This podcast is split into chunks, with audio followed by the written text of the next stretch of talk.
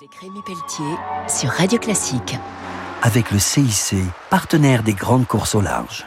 Bonjour et bienvenue pour Grand Large sur Radio Classique. Ce week-end, nous poursuivons notre série Escapade, Voyage, Évasion avec Philippe Aurin, le directeur des guides verts Michelin. Les guides verts, c'est un million et demi d'exemplaires vendus tous les ans. Ce sont des guides pratiques et très culturels. Philippe Aurin, aujourd'hui, Gênes, Cinque-Terre et Portofino en Italie et découvrir Gênes, c'est avant tout par la mer. C'est la sixième ville d'Italie, mais sur euh, une petite profondeur et qui part à l'assaut des montagnes.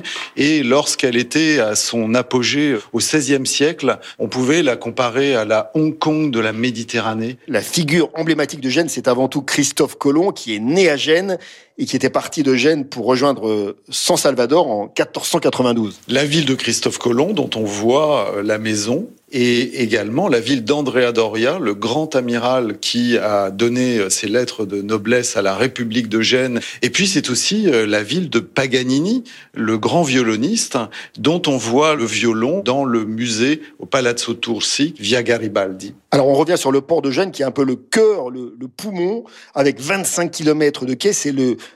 deuxième port euh, le plus important d'Italie après Trieste pour le fret et le trafic maritime. Il y a des excursions qui permettent d'appréhender le Porto Antico, mais aussi le grand port euh, marchand et le grand port industriel.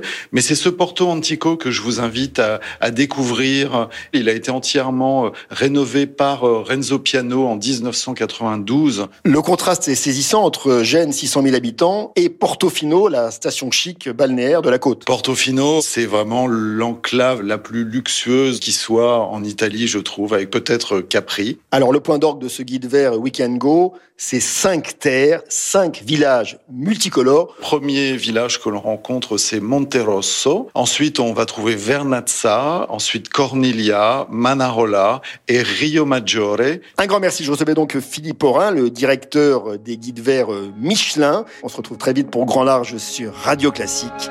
Au revoir. C'était Grand Large avec Rémi Pelletier sur Radio Classique. Avec le CIC, partenaire des grandes courses au.